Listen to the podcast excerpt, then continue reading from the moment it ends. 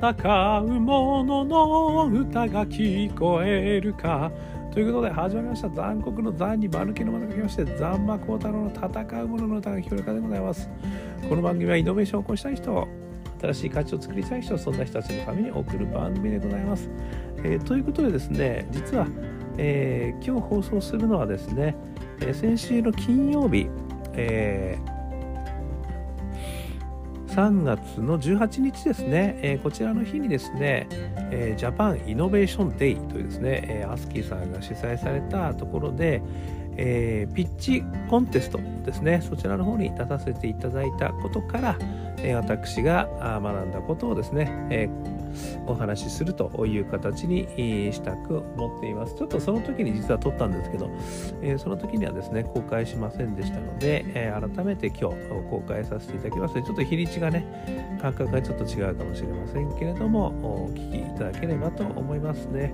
今、すごく真っ暗な中で私もやってますけどね。計画停電のことを思い出しますね。皆さん、あの安心安全で、えー、過ごされることを、えー、願っております。それでは、聞いてみてください。よろしくお願いします。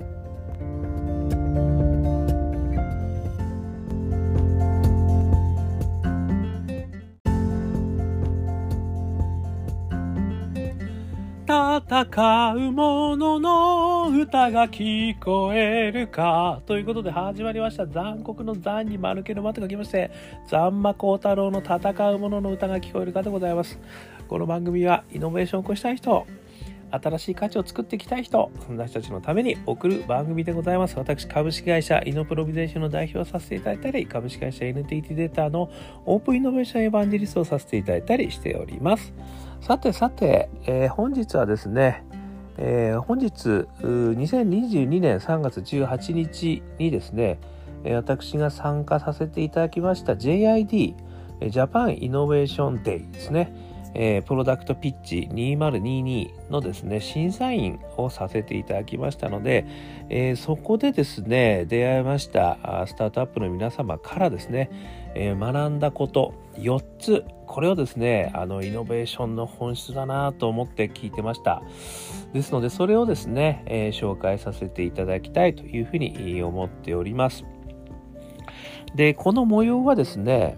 あの実はアーカイブであの見れる状況になってまして、下にここ貼っときますので、えー、ぜひともですね、アーカイブで見ていただければというふうに思っております。なので、あの、詳しいベンチャーさんの話とかはですね、あの、個別の話は、あの、ここで差し控えたいと。そちらをぜひ見ていただきたいと。ね。すげえベンチャーが出てきます。これ、4社出てきてます。えー、名前だけお教えいたしますとですね、エバーブルーテクノロジーズさんですね。それから、アズママさんですね。そして、えー、カタルジャパンさんですね。そして4社目がモーションリブさんと。この4社がですね、このピッチでもうぶわー戦ってですね、そして数々の賞をこう、月中していったと、こんな形になっていて、その中のですね、あの、大変恐縮ながら、あの、光栄でございますけれども、審査員の一人をやらせていただいたということでございました。で、私がですね、その皆さんのピッチを聞いて、えー、思ったこと4つ、これをですね、えー、まあ改めてという形になると思いますけれども、紹介させていただきたいというふうに思っています。1つ目はですね、泥臭く実践することがやっぱりすげえ大事なんだなっていうふうに思いました。ある意味ですね、あの、まあ、アイデアっていうのはね割とやっぱりこう皆さんお持ちになられますしやっぱりこう課題感を持つとねあそこでこういったこと必要だよなとかって思ってやっぱりこんなことやったらいいよなっていうところまではあの行くとは思うんですけどそれをやっぱり具現化してですねさらにこう実践していくここのフェーズは全くやっぱりそのアイデアを生み出すところとは違うんですよね。でそこはものすごくこう泥臭いことがやっぱり入ってきますね。でやっぱりその苦労に苦労を重ねてですねあのそれを実現していくということがあの必要なんだなっていうことがですね改めて今回あの教えていただいた気がいたしました。要するにですねやっぱりこうあるアイデアがあってでそれをこう実現していく時に、うん、それはおそらく誰でもできるかもしれないなってこともあるわけですよね。でもその誰でもできるかもしれないなと思ってそれをやるっていうのとは全然違うんですよね。でこうやっていく中でめちゃくちゃ苦労があるわけですよね。でその苦労を乗り越えたところにそのアイデアの具現化という大きなこう壁を突破した一つのやっぱりこう付加価値が生まれてるんですよね。だからある意味そのアイデアを生んだだけでは付加価値は生まれてなくてそれを実践していく中でさらに何個も何個も壁を越えていった先にですねあのやっぱりこう付加価値がついてくるってことがですね非常によく分かりました。なので必ずしもあの新鮮なアイデアではないかもしれない。ね、あそれって誰かどっか聞いたことあるぞ。もしくはねあのこんな似たようなこともあるよなっていうふうには思うんですけどでもそれを実際にやっていくとなるといかに大変か。そしてそこでね結果を出し続けるわけですよね。小さな成功を重ね合わせてものすごくこう成功をこう重ねていく、まあ、それにはですねめちゃくちゃ泥臭く実践する。この実践するということが一番いかに大事かっていうことですね。やっぱ改めて教えていただいたっていうのがこれ1点目ですね。それから2つ目。今できなくても理想に挑戦することですね。これはあのまあある意味ですね先進的な技術を使ったりぱり先進的なビジネスモデルを思いつく。もしくは先進的な仕掛けこれを妄想するということがねすごく大事だというお話を私させていただくんですけれどもでそこにねあのたどり着くためにはあのやっぱり技術の壁もある。それから制度の壁もある。だから通常はですねやっぱりそんなことできっこないよと。まあもうちょっと時間が経ってからやろうかとかっていうことになるんですよね。ただそれでは遅いんですよね、まあ、まさにウーバーがねあんなあんな技術それからあ制度の変更そして各業界との戦いこういったところを勝ち残ってきたと。でその中ではねあるある地域ではあのこういうやり方ある地域ではこういうやり方でもその制度に合わせたやり方をしてきてるじゃないですか。なので実はある理想がねやっぱり Uber の中にもあったと思うんですけど今回ねプレゼンされた中にもものすごくこう思いつかないよあそうか確かにそんなことできたらすげえかもしれないっていうね改めて自分のバイアスがいかにこうそこに幕を張ってたかってことに気づかれさ気づかさせていただいたあのソリューションがいくつかあるんですよ。でそれを思った時に俺だったらそれに取り組むかなって思ったんですよね。でもやっぱりそこに取り組んでんですよね彼らは。でそこの、まあ、技術まだダメかもしれないけどここからまずは始めていきますと。ね精度まだ全然ダメですけどでもこういった形でいろんな人と組んでやってきますとねそういう話をさせされてであの今のね社会課題に非常にこう解決していく上の方向性のものを、まあ、新たに作ろうとしてるんですよね。これはやっぱりねあの生生半可なで私いつもねパッションと仲間と大義が大事だとかって言ってますけどあの簡単に話せるような話じゃないですよ。そこに人生かけるわけですからねそこに踏み込むわけなんでだからねこれのやっぱり勇気とやっぱりその決断とそしてやっぱり理想を追い続ける。やっぱりそのパッションですよね。それがねやっぱほんとすげえなと思いました。これ2つ目。それから3つ目。悪なきピボットを繰り返すこと。ね。これもねいくつかのあの会社さんの中で聞いてたらですね最初はこうだったけれどもそれをこうやっていくうちにこういうふうに変えてったんですと。で今はこっち側のサービスとこっち側のサービスを一緒にやってますみたいなね話も出てくるんですよ。この中でね。これもすげえなと思いました。でやっぱりそのまあ何回もお話ししてますけれども諦めないってことですよね。やっぱりそのまさに抽象的な価値観があってですねそこに対してあの1回出したソリューションがまあそこそこいったんだけどなんとか伸び悩んでしまったと。そしてまたそこから本質の分析をしてで新たなあの大義。で今までの大義を実現する新たな形。これを模索した結果こっち側の方が今爆発してますと。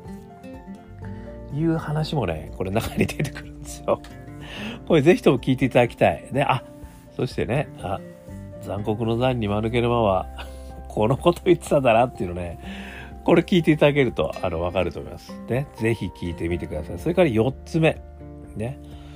日本の技術を世界に羽ばたかせることですね。やっぱりね日本のね技術者ってすごい人がいるんですよ。でここでもね今回出てきたのがねこれも世界では誰もまあできてないんだという話がね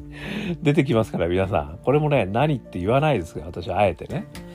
でもこれは出てきます。でそれを使ってあの世界初のこれこれこういったことをねやっぱり実現していくんだと。だからこれがねあのー、ある意味その日本の中でもねよく言われてますよね。日本の研究者はすごいんだと。でもやっぱりそこからビジネスになるのが難しいんだと。こういう話よく聞きますよね。ここにですねやっぱりこうあのまさに取り組んでる方々も出てきますこれは。ね、そこのあの死の谷と言われるですねこう研究とのビジネスここの谷をぶわー埋めてですねそして新しい付加価値を作るぜっていうことにチャレンジしている方も出てきてやっぱりそれもやってるんだねとね、やっぱりそれすごい大事だよねと思いました。で特に日本の中では技術たくさんあるんで、それをこういう形で世界に羽ばたせていただくっていうね、こうやっぱり取り組み、こういうのどんどん出てきてほしいなというふうにあの思ったということですね。なのでちょっと1つ目ね、えー、4つ気づいたことを繰り返しますと、1つ目は泥臭くやる。まあもしかしたら、誰もがね、できるかもしれないと思ってるかもしれないけど、実際やってみたらできないっていうことはたくさんあるんですよ。そこにチャレンジする。ね、でそれはやってみないとわからない。でそれをモンドリ言ってもうぐるぐるぐるぐる転がりながらも回してそこに勝機を見出していくと。いうのが一つですね。それから二つ目。今はできないと。技術も精度もあるから。でもあえてだからこそそこに挑戦するんだと。これが本当のイノベーターだと思いますね。でやっぱりそこにもね私も偉そうに言ってますけど。他人が勝手に言うのはできるんですよ。でもね、これ本当自分でやるったらどれだけ大変か、ね、ちょっと想像してみてくださいって感じですね。それから3つ目、悪なきピボットを繰り返す。ね、最初のものがダメだったら次はこれだと。それから4つ目、日本の技術、これを世界に羽ばたさせる、要は死の谷をね、乗り越えていくんだというパッションが溢れてると。まあ、この4つがですね、私今回本当にあのスタートアップの皆さん、えー、伺わせていただきまして、改めて勉強になりました。ぱりそういうことなんですねと。ですよねみたいな感じでもう本当にあの尊敬しかないですもん皆さんには。それを実際にやることはどんなに大変かと。でもやっぱりこの4つのポイントこれはですね非常に大きなヒントになると思うんですよね。だ私自身もね新しい取り組み今やろうとしてもくりこしてますけどそこのやっぱりヒントになりました。やっぱりそうだろうなともう勇気いただきました。全部。全部これ私のあの勉強になったポイントです。ね、泥臭く、それから理想へ調整、ね、ピボット、技術を世界にね、という感じでございました。ということでですね、あの、ぜひともアーカイブを見ていただくと、私が、あどの会社のどんなことを言おうとしたんだなってことが、ここでわかるという仕掛けになってますんで、よろしかったら、ね、このアスキーが起こる、送るビジネスイベント、ジャパンイノベーションデー2022、ね、こリンク貼ってありますんで、よかったらアーカイブ見てください。ね、やっぱり改めて思ったのは、こういう方々と、やっぱり常日頃お会いするってことがすごく大事なんだなって思いました。まあ私がね、LTT データという会社でね、豊洲の港からっていうのを立ち上げたのも、あの、やっぱりそういう人たちに触れることによってですね、あの、やっぱりモチベーションが上がるんですよね。なんかやっぱり自分でもなんかできんじゃないかとか、すげえ感動するんですよ要は。であのね例えばあのなんかわかんないけど「あのスター・ウォーズ」のね映画を感動したらこうあの何でしたっけレーザーなんちゅうのあのブーってやつ。あのレーザー剣みたいなやつ。あれでこう戦いたくなるじゃないですか。ブワブワブワってこう。みんなもやりましたでしょそれ。それと同じなんですよ。ね、スタートアップの皆さんを見るとですね、自分もスタートアップの一員になったみたいな気持ちになって、俺もなんかやりたいと。ね、ルーク・スカイウォーカーになった気持ちになるわけですよ。やっぱそれすげえ大事だなと思いましたね改めてだからやっぱこういう場があることはすごい大事だしあとはそれをねやっぱりこう触れるということも大事であら自分自身としてやっぱりそういったところに取りあの突っ込んでいくってことですよね。やっぱり自分をね。自分をそういう環境に突っ込んでいく、ね、まあイベントでも何でもいいですけどそういうところに行く。まあやっぱりリアルはいいなっていうふうにね思いましたけど、まあ、リアルでもなくてもいいでしょう。ね。そういうところにやっぱり行くっていうのはすごいやっぱり自分をチアアップしてくれるなっていうね。あのいうふうに思いました。ということでねあの改めて私のオープンイノベーション魂ね、もしくはイノベーションだに火をつけていただきましてありがとうございましたということでございます。ね、あのー、ぜひぜひ、あのー、ね、なんかやりたいこと見つかんないんだよなとかね、もう悶としてんですよとかっていう方も、ぜひともこういった場に行く、そしてこのアーカイブ、もしよかったら見ていただく。そうするとですね、本当に面白い世界あんだなと。しかもパッションすげえな、みんなと。ね。大義もすげえなと。しかもすごく苦労して頑張ってんだなっていうことがね、よくわかる。で、自分でもできるかもしれないと、自分もやってみたいと思ったらしめたものなんで、皆さんよかったらぜひぜひこちらのアーカイブもご覧くださいませ。ということですね、えー、今日は JID ジャパンイノベーションデイプロダクトピッチ2022の審査員にてイノベーションの本質を改めて教えていただきましたというお話をさせていただきました。えー、アンカー .fm ね、毎日こんな話しておりますので、よかったら登録してください。毎日配信されますよ。あとはですね、えー、インスタグラム、Facebook、Twitter、ね、毎日お話ししてますんで、よかったら、そこもコメント、いいね、ね、申請していただくと嬉しいです。あとは、えー、我がアカペラグループ、香港ラッキーズの中年ワンダーランド、ね、絶賛ストリーミング中でございます。中年不思議国と書いて中年ワンダーランド。香港好きな運と書いて香港ラッキーズ。ね、私の所属するアカペラバンドでございますね。えー、中年ワンダーランドオリジナル曲をね、配信してますので、YouTube、LINE Music、Apple Music、Spotify ね、様々なチャンネルで配信、ストリーミングされてますので、よかったら聞いてみてください。元気が出ます。ということで、今日も聞いていただきまして、どうもありがとうございました。それでは皆様、頑張りましょう。また明日